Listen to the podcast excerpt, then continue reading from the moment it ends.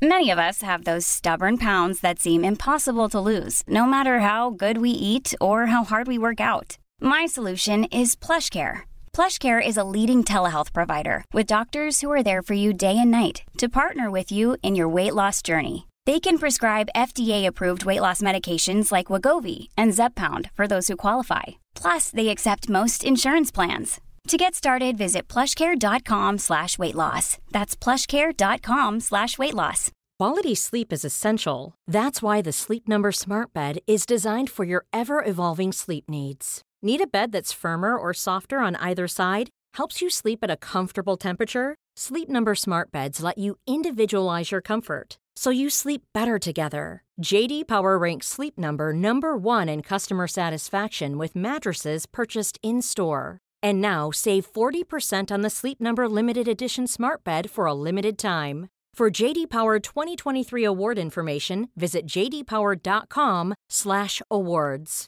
Only at Sleep Number stores or sleepnumber.com. Here's a cool fact: a crocodile can't stick out its tongue. Another cool fact: you can get short-term health insurance for a month or just under a year in some states. United Healthcare short-term insurance plans are designed for people who are between jobs, coming off their parents' plan, or turning a side hustle into a full-time gig.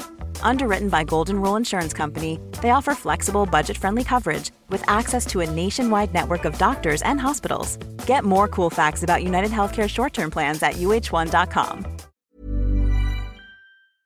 Facebook has invested $13 billion in teams and technology to enhance safety over the last five years. Over the last few months, they've taken down 1.7 billion fake accounts. Learn more about their ongoing work at about.fb.com/safety. Hoy tenemos en el podcast a una invitada muy especial porque es la primera vez que grabamos conexión con Nueva York. Hoy está aquí Patricia Bolaños, que ahora ella nos contará a qué se dedica y qué es lo que hace, aunque a mí me encanta por sus ilustraciones, pero creo que también eres arquitecta y bueno, a mí me gusta decir también que eres storyteller, ¿no? Porque creo que lo haces muy bien, haces mucho reír y todo el mundo no consigue eso con, con una ilustración, ¿no? Eh, bienvenida, Patricia. Hola, María, muchas gracias.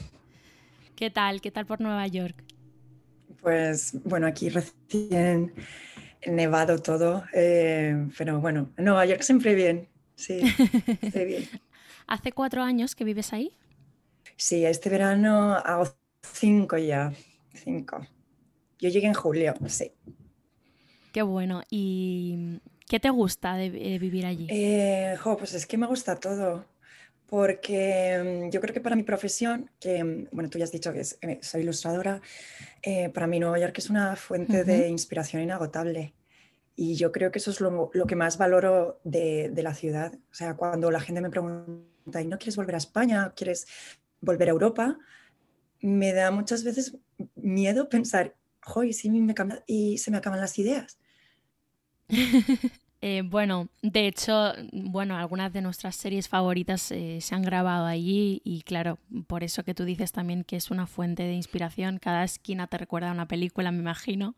Y bueno, si quieres ponemos un poco en situación para todo el que no te conozca en lo que haces. Em, bueno, a mí, eh, por lo que he visto y, como te sigo desde hace tiempo, pues he visto que has colaborado, bueno, o trabajado para Lancome, para, para Donna Karan, para Tanqueray, para Link en Nueva York, ¿no? Y, luego para revistas, pues como El País Semanal, Harper's Bazaar, eh, Squire me parece también, Condenas Traveler, que me han gustado mucho tus mapas. ¿Para qué marcas has trabajado? Eh, ¿Cómo empezaste la ilustración tú? Eh, pues yo estudié arquitectura y, y a mí siempre me ha gustado mucho dibujar. De hecho, yo estudié arquitectura porque me gustaba mucho dibujar. Pero cuando estaba en mitad de la carrera, yo me di cuenta de que yo no quería ser arquitecta, pues porque a mí me gustaba mucho la parte de diseño, pero toda la parte de construcción, de estructuras, pues se me atascaba. Entonces Además, eh, yo estudié la carrera, yo empecé en el 2003 la carrera y digamos que la crisis me pilló en medio y había como un ánimo general de los profesores te decían, no tengas prisa por acabar porque es que no vas a encontrar trabajo. Y así fue. Entonces yo cuando terminé la carrera me, probé, trabajé en un despacho de arquitectura en el que, bueno, eh, pues no lo pasé muy bien y decidí que me tenía que reinventar. Entonces lo que hice fue eh, empezar a hacer invitaciones de boda. Yo lo que quería era dibujar para, para otras ¿no? para dibujar, pero no me había planteado el trabajo como de ilustradora. Entonces eh, monté una empresita de invitaciones de boda y supongo que esa fue mi primera incursión en el mundo de la ilustración sin saber en ese momento que yo era ilustradora. Y fíjate, yo me consideraba también en aquel momento, que siempre me lo he considerado, storyteller, como tú has dicho, porque las invitaciones que yo hacía eran eh, individuales, o sea, únicas. Las parejas venían y me contaban su historia y yo para cada pareja hacía una invitación. No había dos iguales. Entonces yo contaba su historia a través de dibujos. Qué bonito, ¿no? Ah, ¿Eso lo hiciste en Madrid o...?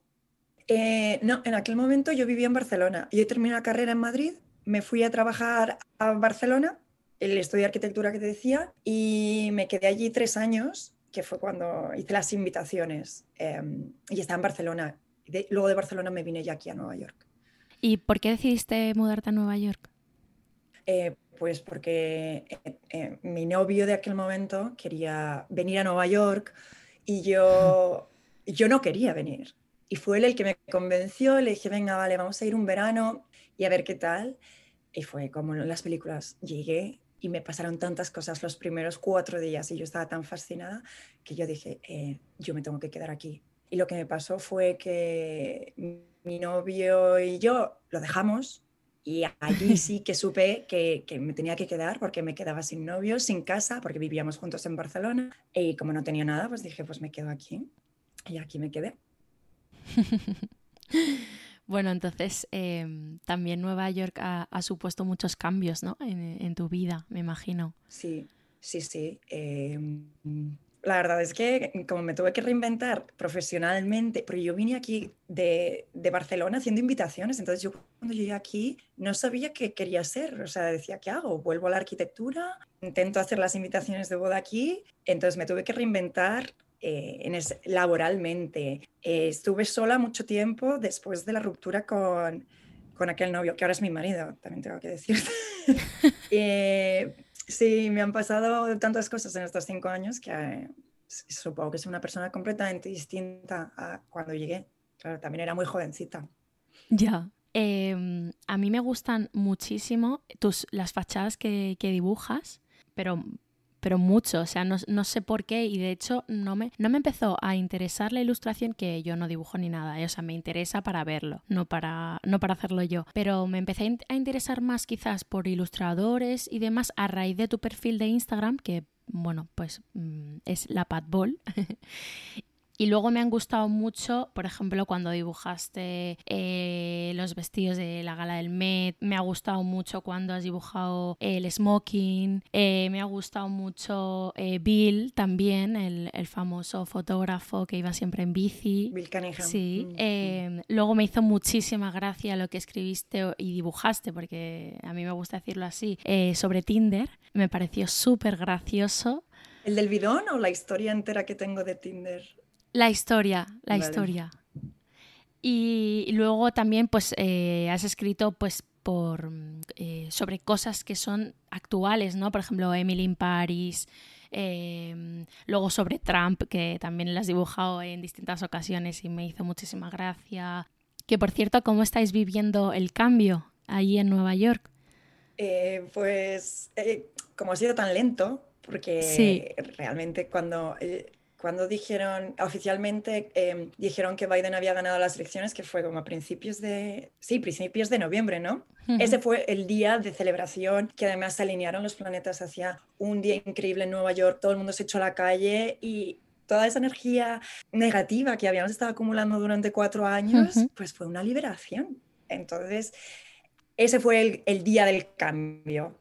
El resto ya ha ido como un poco como eh, más pausado, pero con muchas ganas de, que sucedan cambios, porque la gente que ha sobrevivido estos cuatro años, sobre todo, pues determinados sectores, ¿no? Nosotros, pues yo que sé, la gente que yo conozco en mi entorno, que somos inmigrantes, lo hemos pasado muy mal con la administración Trump. Entonces, claro, es como si te hubieran estado pisando el cuello cuatro años y de repente levantan el pie. Porque eh, tú ahora mismo eh, trabajas mucho para España, me imagino. Y, también trabajas en Nueva York o cómo lo haces? ¿Eres freelance? Sí, como soy freelance, sí, a mí como si me llaman de China y, me proponen algo. Entonces, eso es lo, bueno de mi trabajo, que en realidad podría estar en cualquier ciudad. O sea, que tú el teletrabajo ya lo tenías eh, más que, asumido. Exacto. A mí no me ha afectado eh, en el sentido de antes ir a la oficina. Ya... No, yo siempre trabajo desde casa bueno, es otra manera de organizarse, ¿no? Y la verdad es que a quien le va bien es, está muy bien. Luego, si no tienes demasiados ingresos, pues la verdad no compensa nada. Pero, pero sí que es verdad que es un, es un buen método y, sobre todo pues para organizarse, ¿no? Que es verdad que mucha gente puede decir, eh, pues el teletrabajo no es real, eh, o sea, perdón, eh, ser freelance no es como, bueno, que mucha gente piensa que quizás tenemos demasiado tiempo libre, pero no es verdad porque no es verdad, vamos, al menos en mi caso no es verdad, porque yo he trabajado muchas más horas que amigas mías que sí que van a la oficina y, y, lo único bueno que puedo tener, por así decirlo, es que, por ejemplo, hoy a la una he ido a hacer un recado y he vuelto a las dos, pero eh, es lo poquito que he podido hacer, ¿sabes? O sea, no, no, en realidad me paso más horas que nadie eh, trabajando, o sea, no, no porque vayas a la oficina ya, quizás la gente esto lo tiene como muy, no sé, yo creo que tienen, los que no lo han vivido quizás, creo que lo tienen como, tienen como un mito, ¿no? El trabajo, el teletrabajo, dices, o el ser freelance. El ser freelance, sí. Pues Sí, que suena a tus jefes, que te haces tus propios horarios, ¿no? Pero a mí me encantaría tener un horario, pero es que mm, soy tan dispersa y yo, trabajo todos los días de la semana. Yo, digamos, como que nunca pago, yo estoy siempre, pues, pensando qué puedo hacer y a veces me gustaría darle al interruptor y decir, oye, está bien, y, no, y no puedo. Pero sí, a ver, yo creo que he nacido para ser freelance porque no, no se me da bien trabajar para jefes, no en estructuras no he tenido tampoco muy buenas experiencias y he trabajado poco en oficina, pero no, no me gusta. No me gusta. Pero, por ejemplo, para, este tipo de encargos que te hacen, eh, sí, me imagino que sí te ponen un deadline, ¿no? Sí, y además, y lo agradezco, ¿eh? Y cuanto más, bueno, ahora voy a decir esto, pero no quiero que me lo hagan, pero cuanto más rápido me pongan el, el deadline, mejor para mí, porque si no me eternizo, ¿sabes? Si tú me dices, necesito algo para finales de mayo, para mí eso es horrible a mí dime, lo quiero para allá y yo me pongo las pilas y lo hago.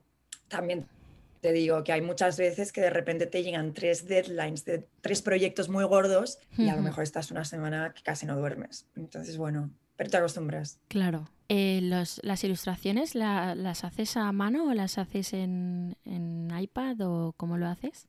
Yo siempre dibujo a mano y ese dibujo me lo llevo luego a iPad que es donde, donde hago el, dibujo final. qué guay. Hmm. O sea, haces como dos partes. Pero sí, no, no, no, se me da bien, por ejemplo, sí, porque supongo que eso también me viene de, de la parte de arquitectura. Eh, si yo empiezo un dibujo desde cero en iPad, me queda muy distinto a si lo hago primero a mano y luego lo termino en iPad. Qué interesante. Yo que no sé nada de, de, de este tema, de este mundo. Eh, entonces, cuando empezaste con las invitaciones, después ya te fuiste a Nueva York. ¿En Nueva York fue cuando empezaste realmente a trabajar para marcas, para medios? ¿O cómo, cómo fue? O sea, ¿cómo te desarrollaste? ¿Cómo encontraste contactos? ¿Cuál fue el primer trabajo que te hizo ilusión? Pues, eh, a ver, eh, no, no, o sea, fue muy difícil. Fue muy difícil porque tienes que llegar aquí, em, eh, aprender un idioma. Yo además venía de esta relación rota y tenía como en aquel momento el corazón muy roto, entonces estuve como... o sea, ahora lo recuerdo con mucho cariño esa época, pero ahora pienso, jo, qué mal lo pasé, lo pasé muy mal. Y tuve eso que hacer un nuevo grupo de amigos y, y sobre todo me costó mucho el encontrarme, porque yo estaba muy perdida. Y, y parte de encontrarme eh, vino en este momento que yo llevaba dos años aquí como dando tumbos. En aquel momento yo seguía haciendo invitaciones en España, que recuerdo, yo las diseñaba desde aquí y mi padre, que se acaba de jubilar, las producía en España. O sea, yo diseñaba, mandaba a la imprenta mis diseños desde aquí, la imprenta se lo mandaba a mi padre y mi padre pues hacía los lacitos, eh, pegaba las cosas que había que pegar. Y así estuve viviendo dos años y recuerdo, eh, después de un, creo que fue en octubre, noviembre, tuve como un momento muy malo en Nueva York, me puse muy enferma, em, estaba mal, que, que, estuve como a punto de tirar la toalla, como no, no me merece la pena estar aquí, estoy muy sola. recuerdo que mi mejor amiga Violeta y, el que es ahora mi marido me sujetaron de la mano y me dijeron, inténtalo una vez más y si no, vete. En aquel entonces, entonces eh, mi marido no era mi marido, ni mi novio, ni nada. Y entonces, recuerdo que me fui a España a pasar la Navidad con mi familia y volví. Y dije, voy a intentarlo una vez más. Y de repente, no sé, cambió mi suerte. Empecé a postear todos los días un dibujo en Instagram. Y me empezó a escribir gente, oye, pues me gusta lo que haces, me harías un dibujo para tal. Al principio eran como ¿no? las capas como del el núcleo cercano, pues amigos de amigos. Luego se fue extendiendo, amigos de amigos de amigos. Y de repente, pues eh, empezaron a llegar pues marcas, o revistas. Y ya una vez entras en la rueda, pues es como ya más fácil, ¿no? Porque tu dibujo ha salido en tal medio o lo ha visto tal persona que ha llegado a más personas y ya te ven y, tal. Y luego que también... Sí, es verdad que es, es, mucho más difícil entrar que después que te llamen, ¿no? Sí, o sea, una vez entras en la rueda, es la rueda de la visibilidad, ¿no? Si tú consigues hacer un dibujo para una revista o para una persona que tiene un montón de, de público, pues estás llegando a todas esas personas que a su vez, si enganchan con tu trabajo, te van a seguir y luego la gente habla entre ellas, ¿no? Y dicen, pues eh, necesitaría, ¿no? Si tú trabajas en una revista, pues necesito a alguien que me haga tal. Y la gente se acuerda de ti y dice, ah, pues mira esta chica que hace estas cosas. Totalmente. Mm. Sí, sí, sí. Funciona todo así en realidad. La magia de las redes sociales. Casi todo. Sí, sí. Mm, entonces, ¿cuál fue el primer, el primer encargo que te hizo ilusión? ¿De alguna revista o de alguna marca? Eh, pues, em, a ver, como ilusión, ilusión, pues mi primer trabajo, que fue para la revista Woman, porque fue mi primer trabajo de ilustración que iba a salir publicado en una revista.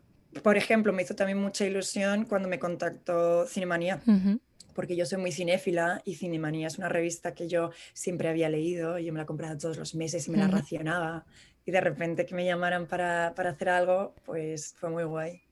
Y luego, por ejemplo, eh, la primera vez que me contactó así una marca gorda, que fue cuando hice el mapa de Lancôme a través de Traveler, para mí fue muy guay porque era ya una, ¿sabes? Una marca de, de una liga grande, ¿sabes? Sí, sí, sí, sí, sí. Sí, de hecho a mí me, me, me gustó mucho. ¿Qué te ayudó a ti a encontrar ese estilo tan reconocible? ¿O, o, desde el minuto uno ya dibujabas como dibujas ahora? Eh, cero. De hecho, me hace mucha gracia cuando me dicen eso, porque yo, cuando me dicen, ay, es que tienes un estilo súper reconocible, yo, a día de hoy, no, no veo ese estilo. Quiero decir, yo creo que tengo varias maneras de dibujar, entonces cuando la gente dice tu estilo, yo no sé a lo que la gente se refiere, porque sí que es cierto que yo tengo como unas temáticas comunes, pero mm, creo que un día me da y dibujo pues con los lápices de colores. Otro día dibujo y son solo líneas negras con, un toque de color. Entonces creo que sigo aún en ese proceso de decir... Mm, Quizás no son los colores, yo creo que es la letra, em, la forma de los dibujos, mm, no sé, hay un poco también de... Yo creo que también hay un poco de tu personalidad en ellos, porque eh, yo no te conozco, pero en el fondo siento que a través de tus ilustraciones puedo entender un montón de cosas o, conocer ciertos aspectos de ti, ¿no? Eh, de hecho, yo hay muchas ilustraciones que veo y no sé reconocer, pero sé cuando un, sé cuando una ilustración es tuya, quizás porque me gustan mucho y entonces yo también de haberlas visto tanto, pues quizás por eso las reconozco, pero... Y, y sí, puede sonar también, como dices, como un, tópico de... Es que tienes un estilo mm, reconocible, ¿no? Pero de verdad que yo eh, lo, he pensado y, para mí es eh, muy reconocible por no sé por qué, pero todo me gusta. Desde que, desde, por ejemplo, cuando escribes una frase o es cuando, por ejemplo, cuando haces un dibujo, haces primero, o por ejemplo, a mí me gustan mucho tus series, estas que haces de eh, cosas que, no sé, cosas que no me gustan de tal. Y entonces haces como varias viñetas, ¿no? Que para mí son como mini historias, ¿no? Y, y en esas, por ejemplo, tú haces primero el dibujo, luego escribes o al revés, o cómo lo haces. Mm, como por ejemplo, cuando lo de Emily in Paris o... Sí, alguna, alguna cosa así. Pues mira, a ver, yo siempre voy con una libreta, ¿no? Entonces, eh, tengo, por ejemplo, si se me ocurre, cuando el año pasado, cuando fue mi cumpleaños, que hice esta que me gustó mucho, lo de convertirse en un real adult. No sé si esto lo has visto. Em, que todo vino porque una vez fui a una fiesta y un chico muy joven, cuando le dije mi edad, el chico que tenía 20 años flipó y me dijo, ¡Ah, you're a real adult. Y yo pensé, ¿lo soy? Y estuve pensando mucho en lo que hacen los, los adultos, ¿no? El concepto que yo tengo de ser un, un, adulto de verdad. Y me di cuenta de que no cumplía nada de, de, todas esas cosas. Entonces, por ejemplo, ahí se me ocurre, este chico me dice esta frase y yo ya empiezo como a masticar como, ¿qué es un real adult?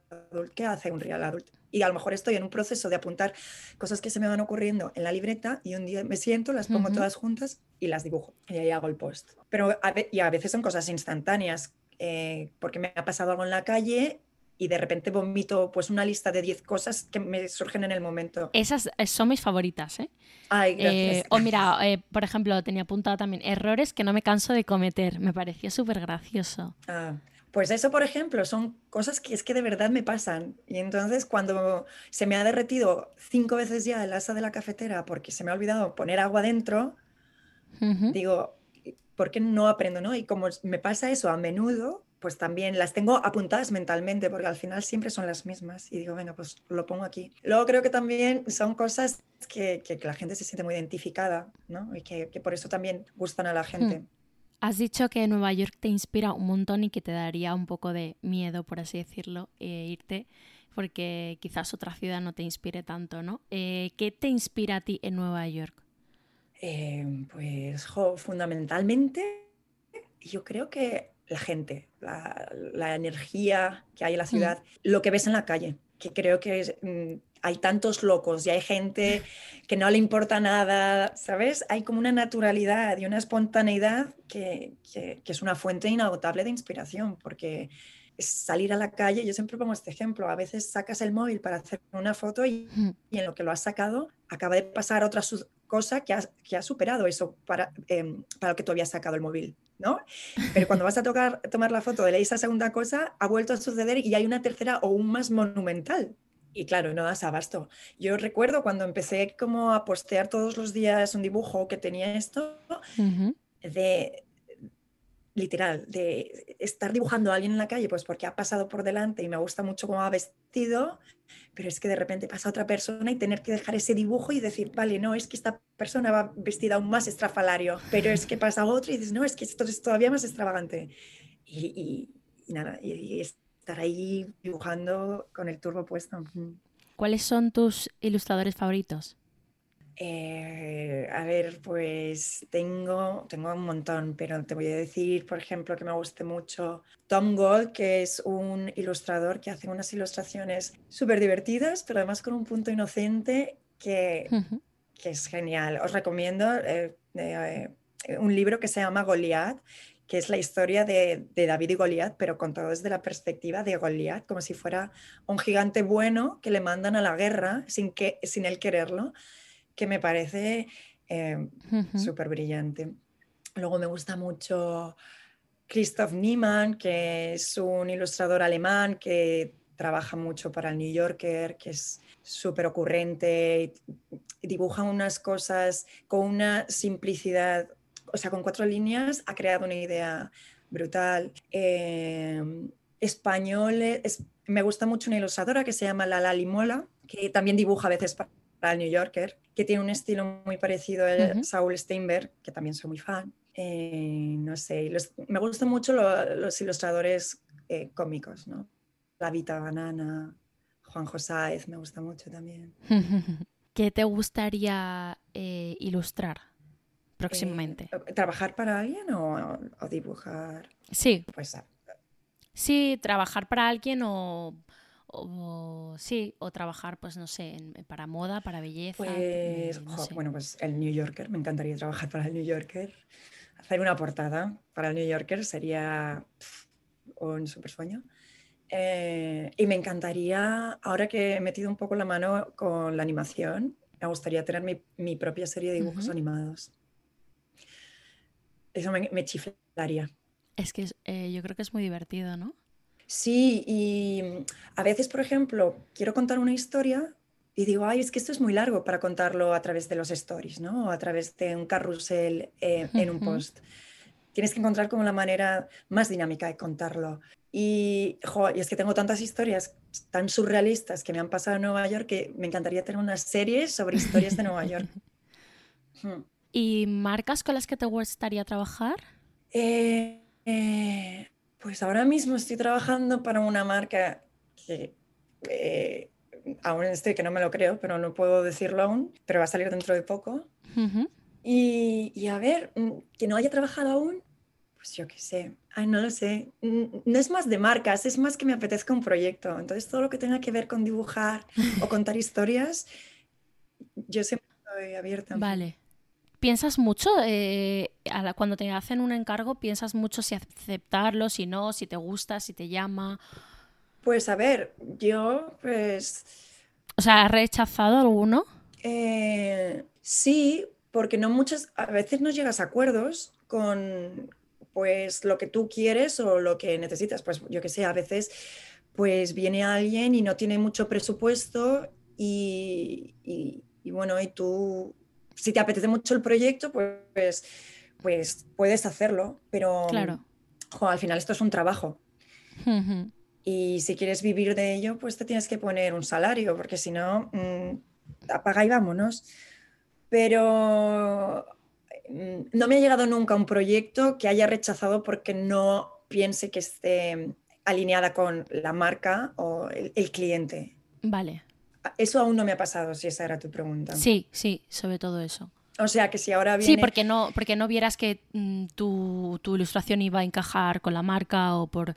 ¿Sabes? O porque a lo mejor a ti no te inspiraba esa marca para trabajar con ella. A eso era lo que me refería, vaya. No, pero eh, también creo que cuando las marcas vienen a ti, ya no, es, no eres tú yendo a ellas, entonces ellas ya han visto tu trabajo y saben qué pueden esperar de ti. O sea, yo, por ejemplo, yo no soy Antonio López, si tú quieres un tipo de retrato muy parecido a la realidad, yo sé que no van a venir a mí, que ellos vienen buscando otra cosa. Totalmente. De hecho, cuando has hecho autorretratos en Instagram, eh, a gente y demás, he dicho, jope, todo el mundo sale mucho más favorecido. lo dice mucha gente. Pero no, no es porque salgan más favorecidos, porque eh, se puede se puede ver que es esa persona, pero claro, quizás no es algo tan preciso como para, mm, para mm, ver ciertas cosas. Luego, sin embargo, eh, creo que siempre sabes sacar algún detalle eh, que sí que define o, notas que es esa persona. Sí, eh, por ejemplo, me pasa lo mismo con los edificios. Yo sí creo que cuando dibujo algo, em, hago como filtro. Por ejemplo, muchas veces dibujo un edificio y no, no pongo los, em, las máquinas de aire acondicionado colgando de las ventanas pero el edificio las tiene. Claro. Entonces no sé por qué hago ese proceso, como de, no sé, a lo mejor es por vaguería, ¿sabes? En plan, venga, esto ya está. Haces como, como un Photoshop, ¿no? Antes del dibujo. ¿no? Qué bueno eso. Pero es verdad, es verdad, sí, me voy a fijar un poco más en, la, en las fachadas, en la diferencia entre el, dibujo y, y, la realidad. ¿Cómo, ¿Cómo es tu vida en Nueva York? O sea, pues, ¿tienes alguna rutina? Ay, no, me encantaría tenerla, porque creo que eso le daría mucho más orden a mi, a mi, a mi horario. Em, pero bueno, mi vida es que ahora es muy tranquila, porque como todo está cerrado, no se pueden hacer muchas cosas, ¿no? Em, pues es bastante tranquila, pero que también lo agradezco, porque estos primeros cuatro años, pues me he metido mucha, mucho tute.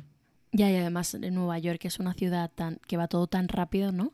Sí, sí, tienes que estar todo el rato corriendo, haciendo dinero, eh, solucionando problemas, porque aquí los problemas se transforman, nunca desaparecen. Entonces, cuando has solucionado uno, llega el siguiente obstáculo y luego el siguiente obstáculo. y, es un poco agotador, pero bueno, que tiene esa parte que engancha, ¿sabes? Como si te quedas aquí es porque te va la marcha. Eso me gusta. Eh, ¿Cuál es tu zona favorita de Nueva York? Porque Nueva York es, eh, pues a ver, a mí, me gusta mucho, me gusta mucho Brooklyn. Y ¿Vives en Brooklyn? Me gusta mucho mi, yo vivo en Brooklyn. Me gusta mucho mi barrio eh, y toda la zona esta de Greenpoint, Williamsburg, Bushwick. Em, es por donde más me muevo. Luego si voy a Manhattan, West Village es lo que más me gusta, pero Brooklyn es donde yo hago un poco mi día a día. Mm. Vale. Eh, ¿Cosas buenas y malas de la ciudad? Eh, pues buenas, eh, lo que te decía, la inspiración, la gente, las oportunidades, ¿no? O sea, que aquí te pueden pasar cosas que es muy difícil que te pase en, otros, en otra parte del mundo, porque, no sé, es como que aquí pasa todo, ¿no? Entonces aquí tienes acceso a determinados círculos que no podría, yo no podría tener en España por ejemplo? Por ejemplo, eh, yo qué sé, la industria del cine, ¿no? La oportunidad de trabajar aquí en una película en la que salen un montón de actores que si no estuvieras aquí no, no tendría oportunidad de haber trabajado, ¿no? Eh, o sí, yo qué sé, lo que antes decías, lo de Donna Karan, yo creo que si no hubiera estado aquí, pues Donna Karan no hubiera ido a buscarme a España. Claro. Mm. Y malas, pues a ver, pues el topicazo, que es una ciudad muy dura y es una ciudad en la que puedes estar muy solo porque aunque hagas amigos, pues la, gente aquí está muy ocupada, que es lo que decíamos antes, por el ritmo de la ciudad. Eso no es un mito, ¿no? Es una realidad. Eso es una realidad. Entonces, como dice Enrique González, eh, Nueva York es una ciudad muy guay para cuando estás bien, pero si estás mal, eh, Nueva York puede ser letal que fue cuando, antes te decía, la, la, época aquella que yo recuerdo como la más triste de, de un bajón absoluto, eh, recuerdo llorar todos los días durante tres meses. Qué duro. No sé, de, de, soledad, sí, y además como con la diferencia horaria, yo pensaba, es que ahora quién llamo, porque aquí es por la noche y todo el mundo en España está durmiendo. Y la soledad pesa mucho. ¿Cómo has vivido toda la situación con el COVID en Nueva York?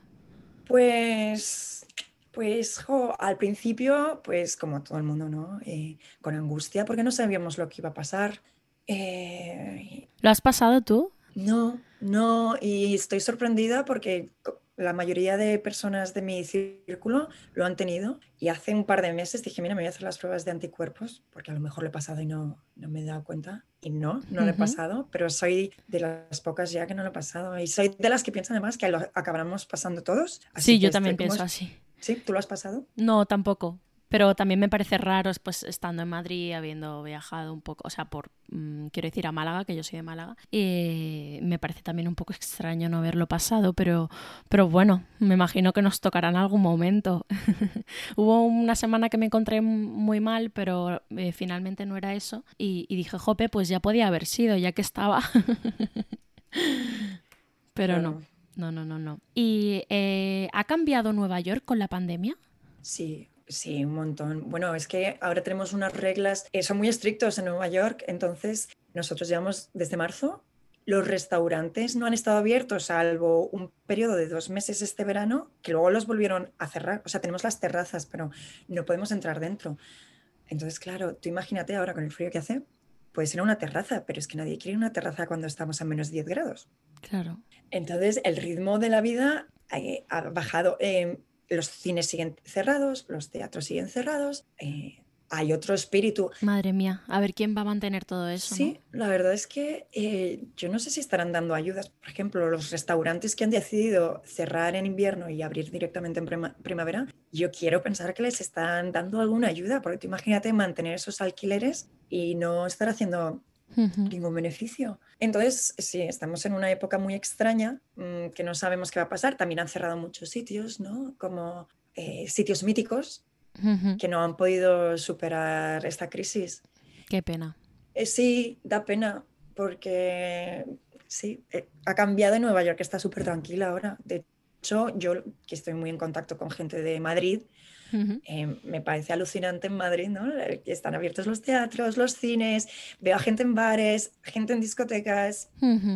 O sea, veo mucha más acción en España ahora mismo que, que, aquí. Sí, de hecho, Madrid es una de las comunidades ahora mismo con menos restricciones y, y la verdad es que está yendo bien. O sea, quizás no todo, no, no, no el contagio esté en, pues en la hostelería, como, como me parece que piensa todo, todo el mundo, o, al menos los que ponen las restricciones, porque en, por ejemplo, ahora en, Andalucía sí que están cerrados y en los bares y todo, y, la verdad es que en, en Madrid eh, han intentado eh, no cerrar. Incluso este fin de semana ya vuelve, ya vuelve la eh, que antes, o sea, había una restricción que solo podíamos estar cuatro personas y ahora este fin de semana ya ser, podemos ser seis.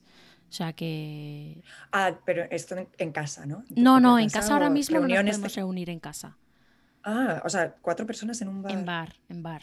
Y es que al final dentro. a mí me parece más inteligente porque, sí, también dentro porque en el bar en realidad está mucho más controlado. En las casas, al final la gente se quita la mascarilla, mm, como que, ¿sabes? No sabes cuánta gente va a haber, en vez de seis, pues a lo mejor hay siete, ocho, diez. Entonces al final yo creo que es eh, mucho más controlado en, la hostelería porque te están viendo, ¿sabes? Te están como vigilando, por así decirlo. Y si un bar no cumple las normas, le pueden multar. Entonces al final... Bueno, conclusión, que necesitamos que nos vigilen. Sí, sí, yo creo que sí, yo creo que sí. Eh, ¿Cuáles son los mejores planes de Patricia Bolaños en Nueva York? Eh, pues... Obviando el COVID, claro. Ay, ya, pero ¿sabes qué, qué pasa? Que es que muchos de los sitios que me encantaban han cerrado. Entonces creo que voy a tener que buscarme mis nuevos planes. Nuevos planes. Cuando pase todo esto, a ver qué, vuelven a abrir. Pero, a ver, a mí me gusta, me gusta mucho ir a museo. A ver, a mí lo que me gusta de verdad es ir a la calle y ver a la gente, ¿no? Y sentarme en un banco y ver a la gente pasar. Eh, o el metro. A mí me encanta eh, lo que pasa en el metro. o sea, para mí, cuando te digo Nueva es York, surrealista, es una fuente inagotable de inspiración. Cercaría más esa definición y diría el metro es una fuente inagotable de inspiración. Porque además el metro eh, es un lugar común para todo el mundo. O sea, lo coge el rico que vive en el Upper West Side, pero lo coge también eh, la señora mm, que vive en Queens. Entonces, quizás eso en Madrid no pasa tanto. Claro, también creo que... O quizás, o sea, sí, sí que hay gente, pues, eh, pues eso, con, con, un poder adquisitivo alto que coge el metro, pero no, no tanto. O sea, creo que no tanta diferencia, ¿sabes? Claro, es que Nueva York es una ciudad enorme. Entonces, al final, aunque tú tengas coche, que, eso también influye, hay mucha gente que aquí no quiere tener coche porque aquí es un follón, eh, la forma más rápida de moverse es el metro. Entonces, lo coge todo el mundo que luego me hace mucha gracia, ¿no? Cuando ves las fotos de eh, Ryan Reynolds en el metro, eh, Al Pacino en el metro, ¿sabes? Porque es que hasta la gente que va en limusina coge el metro. Lo necesita, ¿no? Porque van a llegar antes, claro.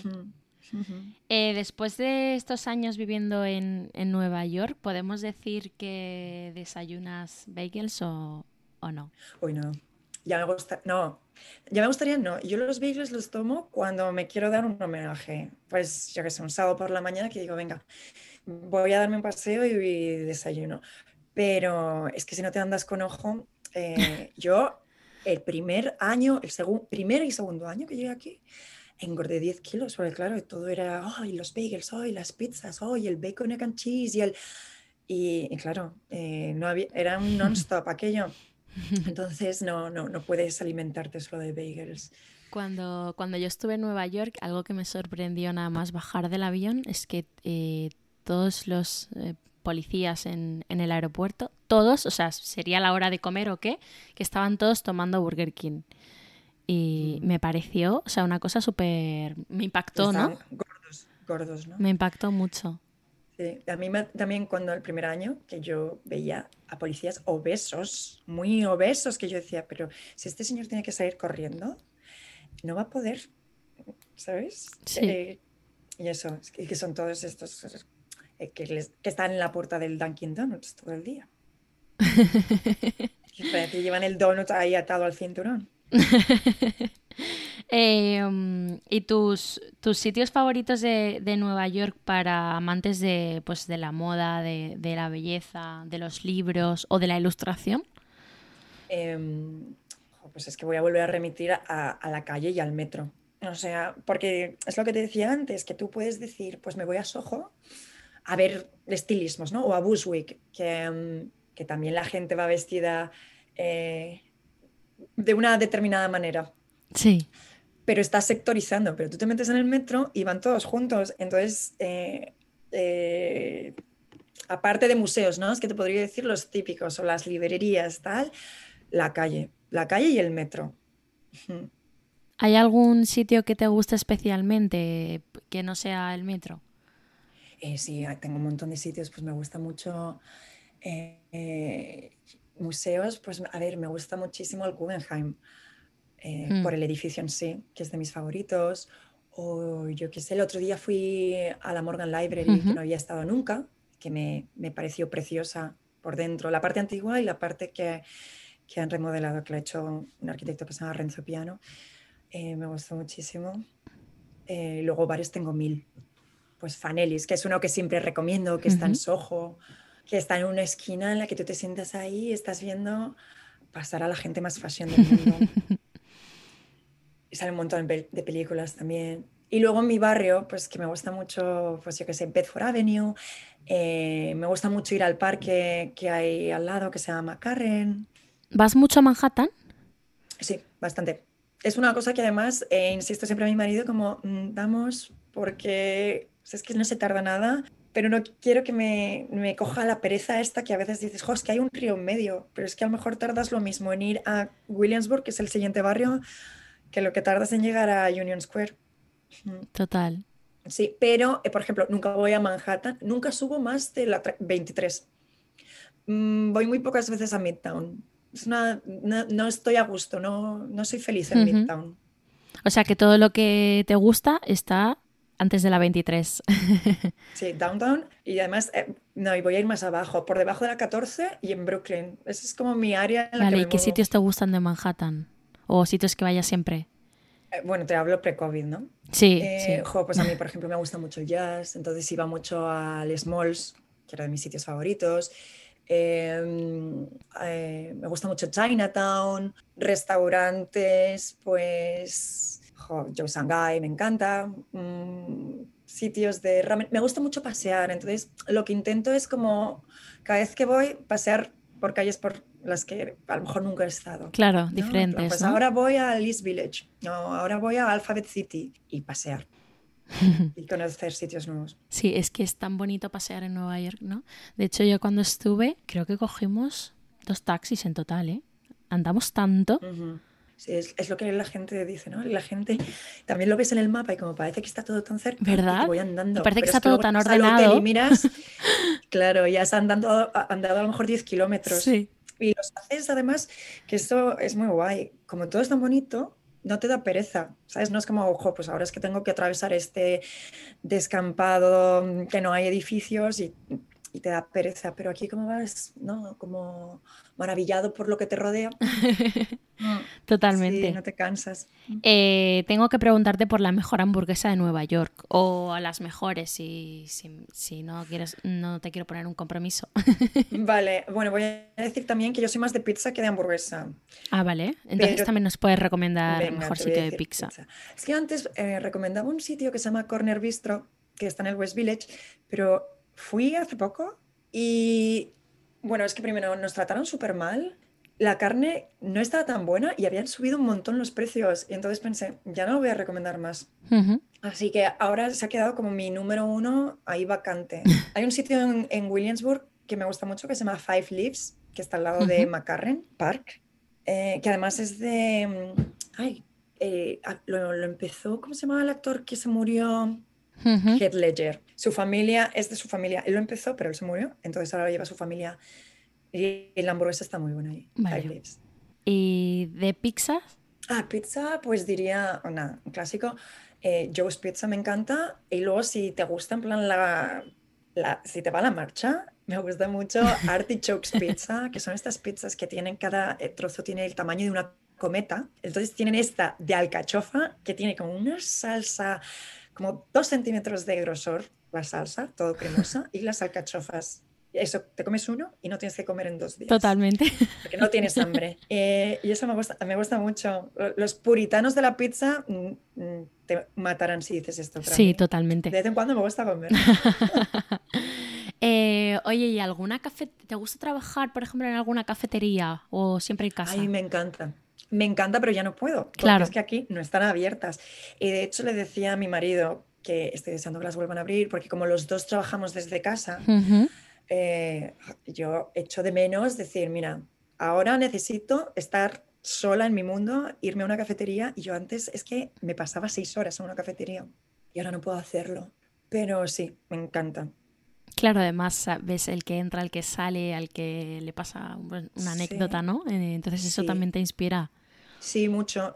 Y bueno, que yo, yo, soy muy de procrastinar. Entonces cuando me iba a la cafetería, iba y decía, esto voy y lo acabo. En mi casa, pues me hago un café, eh, me pongo a mirar cosas que no tendría que mirar, ay, pues voy a ordenar estos libros y mal. ¿Tú crees que hay cosas que nadie debe perderse en Nueva York? Aunque sean muy tópicos. Eh, sí, pero te diría más a lo mejor de comida, ¿eh? O sea. Vale, vale, sí, sí. Por ejemplo, el bacon egg and cheese, que a mí me encanta. Creo es como una cosa súper neoyorquina que hay que comer aquí. Vale. ¿sabes? En plan, aunque sea grasiento. Eh, pero luego, claro, depende de los gustos de cada uno, porque, por ejemplo, a mí que me encanta el jazz, pues diría, ay, pues no te vayas sin ir a tal sala, pero si no te gusta, te puedo decir mejor, si no, eh, cosas que le diría a la gente que se saltara. Eso me parece interesante, pues me mira, parece interesante. A ver, por ejemplo, a mí toda la parte de Midtown, lo de caminar por Broadway, Times Square y todo esto, que me parece un poco eh, pesadilla por el día, además. O sea, que siempre digo, hmm. ve a Times Square, pero ve por lo menos por la noche, que es como, wow. Pero por el día me parece horroroso todas estas cosas de entrar en la tienda de Manems, entrar en la tienda de no sé qué. Hmm. Yo entiendo que hay como una obligación moral de hacerlo porque lo hemos visto en las películas, pero es una cosa que me saltaría completamente. Vale, que no estaría entre los esenciales, ¿no? Sí, no estaría para nada. Mm. ¿Y alguno que, no sé, que sí que recomendarías 100%? Eh, eh, ¿Sitios de al que ir? Sí, de cualquier cosa. No sé, o por ah, ejemplo, pues las vistas, ¿desde dónde te gustan más? Que aquí hay de todo tipo de opiniones. Ah, vale. Eh, a mí me gustan mucho las vistas de, desde Dumbo, que yo digo Dumbo, ¿eh? pero aquí Dumbo eh, creo que son las mejores vistas. Y además hay un Shake Shack, que es la cadena. Ah, mira, esa, es, esa hamburguesa es mi favorita de Nueva York, Shake Shack, que es una cadena. Sí. hay de más ciudades del mundo. Pero la hamburguesa del Shake Shack a mí me encanta. Y hay uno en Dumbo y vas allí, te compras la hamburguesa, te vas a un mirador que hay, que justo salen de ahí, el, el, puente, el Manhattan Bridge y el Brooklyn Bridge, y como que los ves así alejarse y, y, ves el atardecer y eso es precioso. Eso es un plan que, que recomiendo muchísimo. Vale, pues ese plan nos lo apuntamos. Oye, ¿y alguna tienda o algún concept store que a ti te gusta especialmente? Eh, a ver. O, por ejemplo, alguna tienda de ropa vintage. Eh, pues me, gusta un. Si te gusta, ¿eh? Que a todo el mundo no le gusta. Sí, sí, estaba pensando. Hay una tienda en, el barrio en el que yo vivo, en Bushwick, que se llama Friends, que, que es una concept store que, me gusta mucho. Luego, tienda de segunda mano, me gusta mucho Beacon's Closet, pero me da mucha pereza buscar, porque es la típica, ¿sabes? Que hay un montón y te tienes que poner ahí a, rebuscar. Yo es que no soy muy de ir de compras, yo, yo vivo de la ropa que desecha mi hermana y, compro pocas veces, ¿eh? te lo digo de verdad. bueno, no es algo esencial para ti, quizás, ¿no? Eh, no, es que no me gusta invertir ese tiempo porque es que me, me pongo muy nerviosa. no me gusta buscar. No me gusta. Vale. Prefiero que me lleguen las cosas, ¿no? Directamente mi hermana me. Ah, pues sí. Y has dicho que te gustaba eh, trabajar a veces en cafetería. Antes, ¿a cuál ibas o qué te cuál te gustaba ah, especialmente? pues mira, hay una librería que me gusta mucho en Soho que se llama, eh, se llama Housing Works creo que también he hecho alguna ilustración este, por mi Instagram, que tenían una cafetería dentro de la librería, que me encantaba ir o a leer los libros que tienen allí o a dibujar. Eh, no podríamos hacer eh, esta entrevista y no hablar de, de Sara Jessica, ¿no? Ah, Sara Jessica. ¿La has visto alguna vez? Sí, pues sí, tengo una historia surrealista con Sara Jessie. La he visto varias veces, pero la primera vez que la vi, la vi en un recital de música de...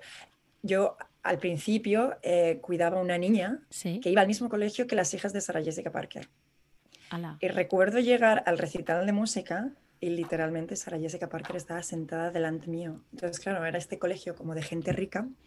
Todo el mundo estaba muy tranquilo, ¿no? Porque para ellos, eh, ¿no? Todos son ricos. Entonces todo era normal. Entonces yo era allí la única que estaba como, wow, Sara Jessica. Y recuerdo que había una señora a mi lado y entonces yo como que le dije como, ¿es Sara Jessica Parker? Y la señora como que me asintió con la cabeza. Y yo estaba como, oh my God, oh my God, oh my God. Sí, yo estaría y igual. Estuve todo, todo el claro, yo estaba como, I'm a huge fan, ¿no? Entonces la gente se estaba dando cuenta que yo era la única persona nerviosa allí. Y estaba como intentando disimularlo, pero es que no podía. Y entonces recuerdo que estaban, pues eso, los niños tocando allí el piano. Es que además era una, no te imagines que esto era un salón de actos, era una habitación con 30 sillas. Y entonces todos los padres estaban grabando a los niños. Los niños están allí tocando el piano y yo estaba literal enfocando a Sarah Jessica Parker y haciéndole fotos. Y fue, sí, claro, yo estaba pensando, eh, o sea, he tocado techo en Nueva York, ¿no? Como estas experiencias que, que dices, algún día a lo mejor pasa. Total, total, yo soy súper fan y estoy deseando el estreno de, de bueno, de, de, la, de la... Y de lo que vaya a ser, ¿cómo se va a llamar? Eh, ¿cómo, ¿Cómo es el nombre? ¿En Then All Happens? ¿Cómo es? Sí, eh, no, ¿cómo era? Eh, se me ha olvidado, lo tengo que buscar. Se me ha olvidado. En All of the Sudden, no, me acuerdo, es una frase que ya decía mucho, ¿no? Sí. And, ah. just, and then just happened. Exacto, exacto, exacto. Exacto. Eh, pues mira, yo no sé, mm, a ver, a ver qué sale de ahí, pero es que ya el, hecho de que se haya caído Samantha, Samantha que, creo que era un pilar fundamental. Era un pilar fundamental. Claro, el otro día vi un meme que decía, si Samantha no está en Sex and the City, la serie solo va a ser The City. The City. ¿No? se, va a ver todo el sexo. Pero a ver cómo salen de esa. A ver, a ver qué tal. ¿Te gusta mucho leer, creo? Sí, sí, sí, me gusta mucho leer. Y si no me equivoco, tu escritora favorita es Nora Ephron. Sí, una de mis favoritas. Eh, bueno, es que Nora Ephron es como mi personaje neoyorquino favorito. O sea, me parece que tiene todos los elementos neoyorquinos, como de eh, mujer inteligente, eh, espontánea, con un humor muy judío. Mm, además, que se dedica al mundo de, metida dentro del show business. Y no sé, empatizo mucho con todas las historias que ella cuenta esa filosofía que ya tiene de Everything is Copy, ¿no? de utilizar todo lo que le sucede a ella en la vida para escribir, ¿no? que, como materia prima, que yo creo que eso también lo hago mucho.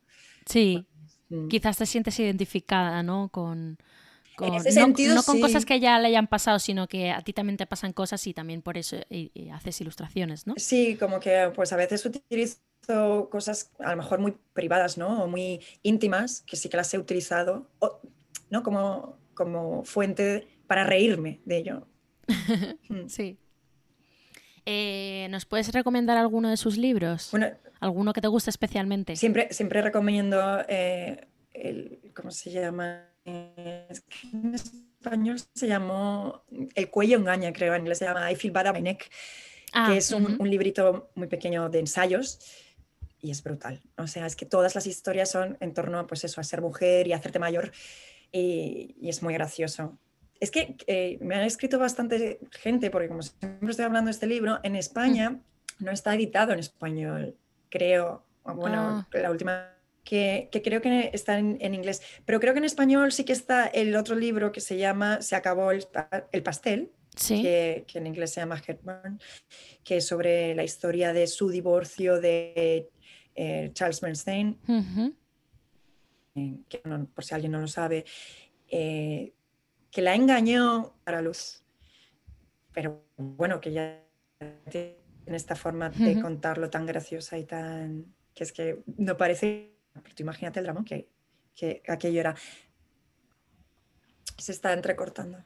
Sí, no sé por qué, pero sí, te, he oído bien, te he oído bien. Si no, te lo hubiera dicho. Em, había leído por ahí que ibas a escribir un libro. Eh, ¿Lo has escrito? ¿Se ha publicado o al final no? ¿Dónde lo has leído? Porque eh, nunca he dicho nada sobre ello. ah, no, espera, ¿te refieres a cuando yo escribía una que luego lo puse como en mi, en mi blog, que se llamaba El Duelo, y siempre decía como mi libro, El Duelo. Sí. Mi libro. Vale. Vale, pues esto del duelo es un. Es cuando la, ruptura traumática que te conté, cuando yo vine a vivir a Nueva York y de repente lo dejé con mi novio. Eh, un día, cuando ya había pasado como un año de, de haberlo dejado y yo no lo superaba, pues tuve como este, no sé, como un día vomité todo lo que me estaba pasando pero lo vomité como en forma de dibujos y de reflexiones. De hecho, antes que has hecho alusión, la historia de Tinder viene de, de este proyecto que yo mm. tenía. Entonces dije, bueno, pues mira, voy a escribirlo, eh, lo voy a llamar El Duelo y pues a ver si un día alguien eh, me lo publica. Y entonces nada, lo empecé a escribir, escribir, escribir.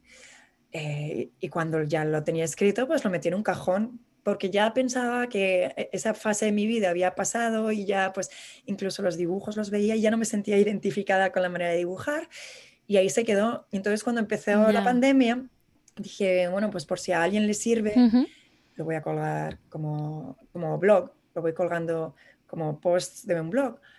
Y, y la verdad es que fue muy guay porque creo que es un libro que yo escribí en un momento en el que estaba muy mal pensando que a mí me hubiera gustado leer algo así en ese momento.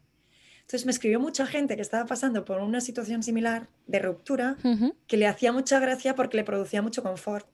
Porque, o sea, era una historia muy triste, pero yo me estaba riendo de ella. Y entonces se llamaba el duelo porque eran todas las fases del duelo. Y aquel proyecto eh, se quedó allí.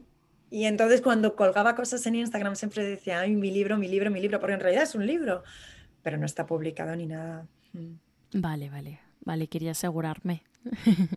Em, ¿Tienes algún plan eh, futuro en estos tiempos inciertos o algo que quieras hacer? Eh, ¿Piensas mudarte a España algún día?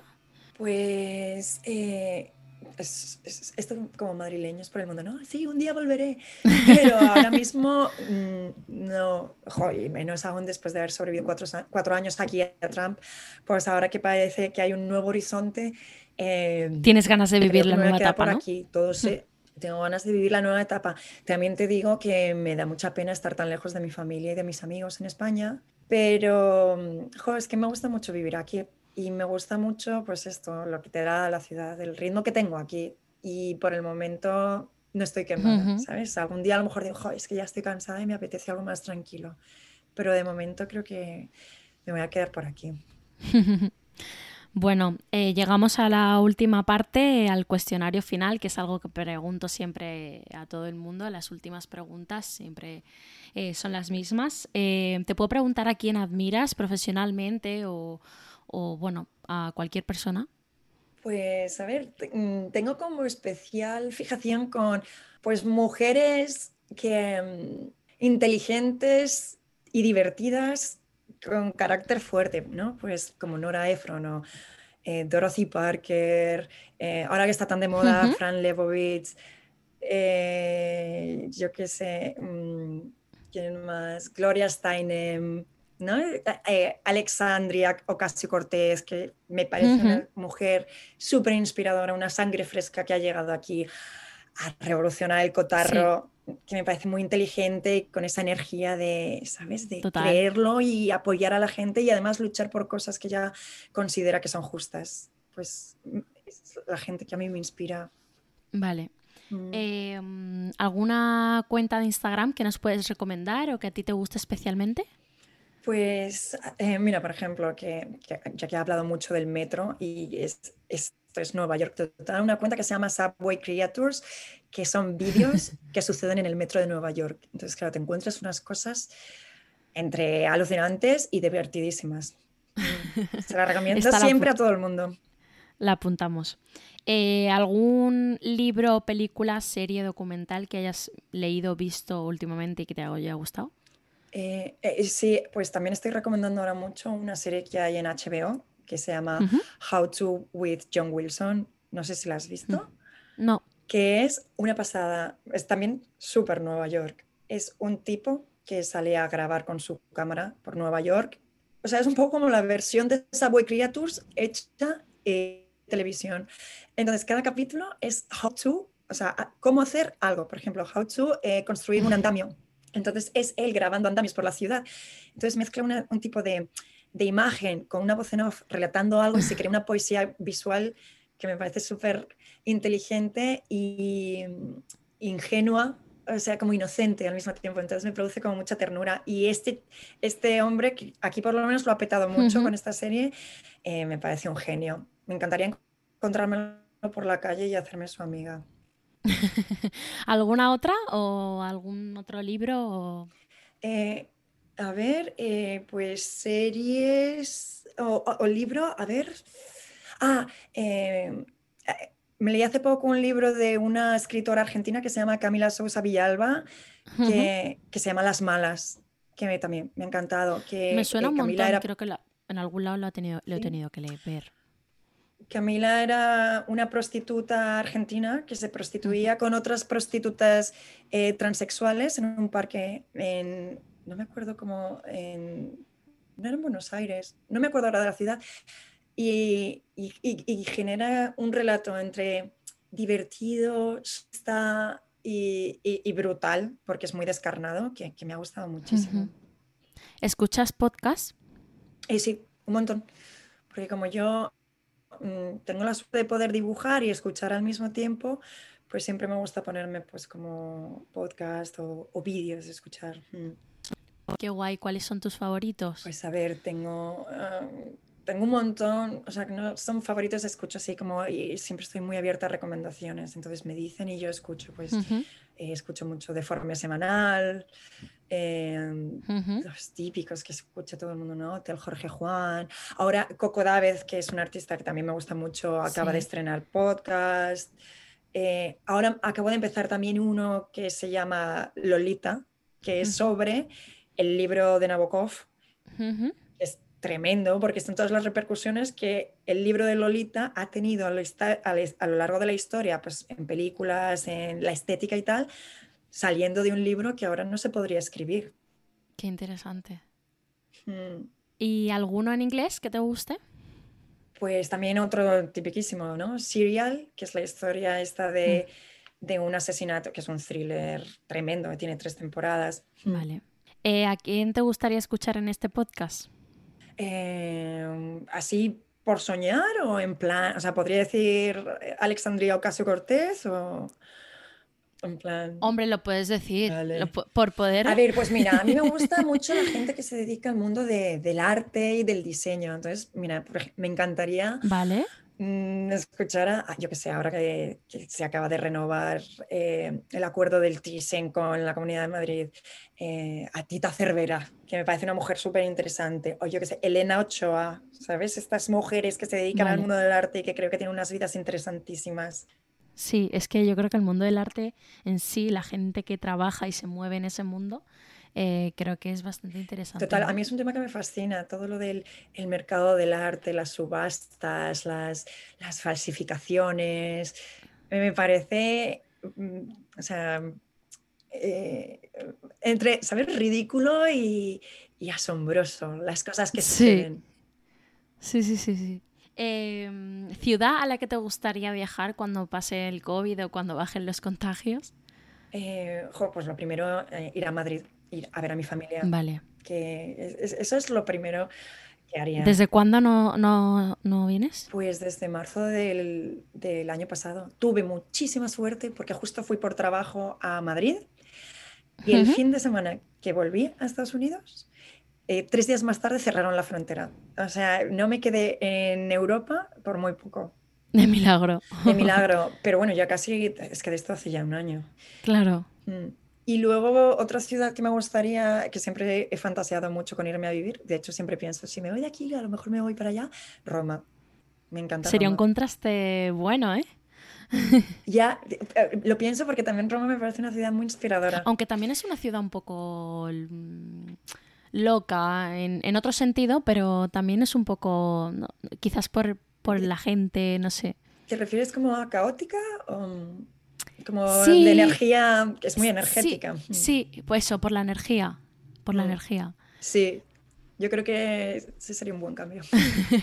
¿Tienes algún hotel favorito o alguno al que te encantaría ir? Eh, em, pues mira, yo soy más de Airbnb, te lo voy a decir.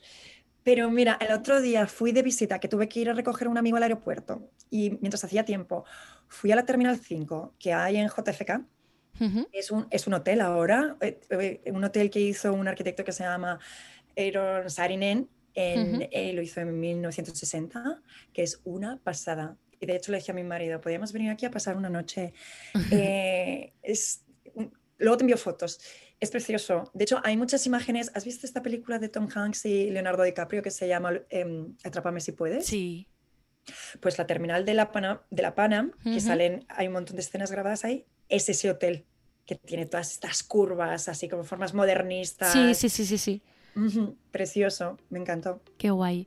Bueno, Patricia, ha sido un placer eh, tenerte en el podcast. Es el primer podcast que grabo al otro lado del charco y encima en mitad de la pandemia. Así que estoy muy contenta de haberte tenido aquí, de haber descubierto un poco más de ti y, de, bueno, de mi ilustradora favorita.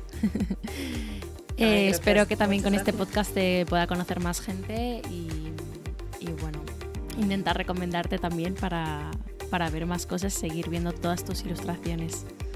Vale, mil gracias por, por invitarme y que un abrazo muy fuerte. Muchas gracias.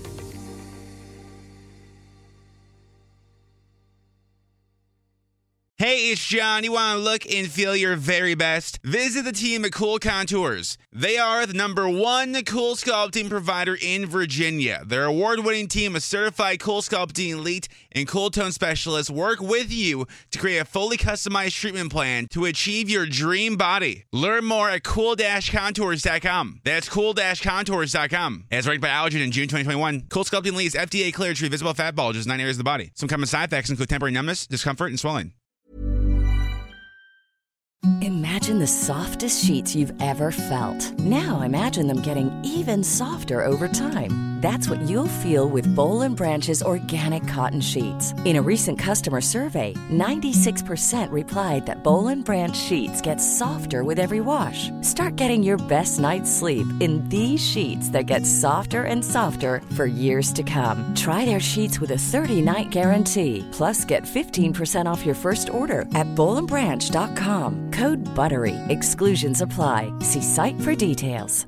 A lot can happen in the next three years. Like a chatbot may be your new best friend. But what won't change? Needing health insurance. United Healthcare Tri Term Medical Plans are available for these changing times. Underwritten by Golden Rule Insurance Company, they offer budget friendly, flexible coverage for people who are in between jobs or missed open enrollment. The plans last nearly three years in some states, with access to a nationwide network of doctors and hospitals. So, for whatever tomorrow brings, United Healthcare Tri Term Medical Plans may be for you. Learn more at uh1.com.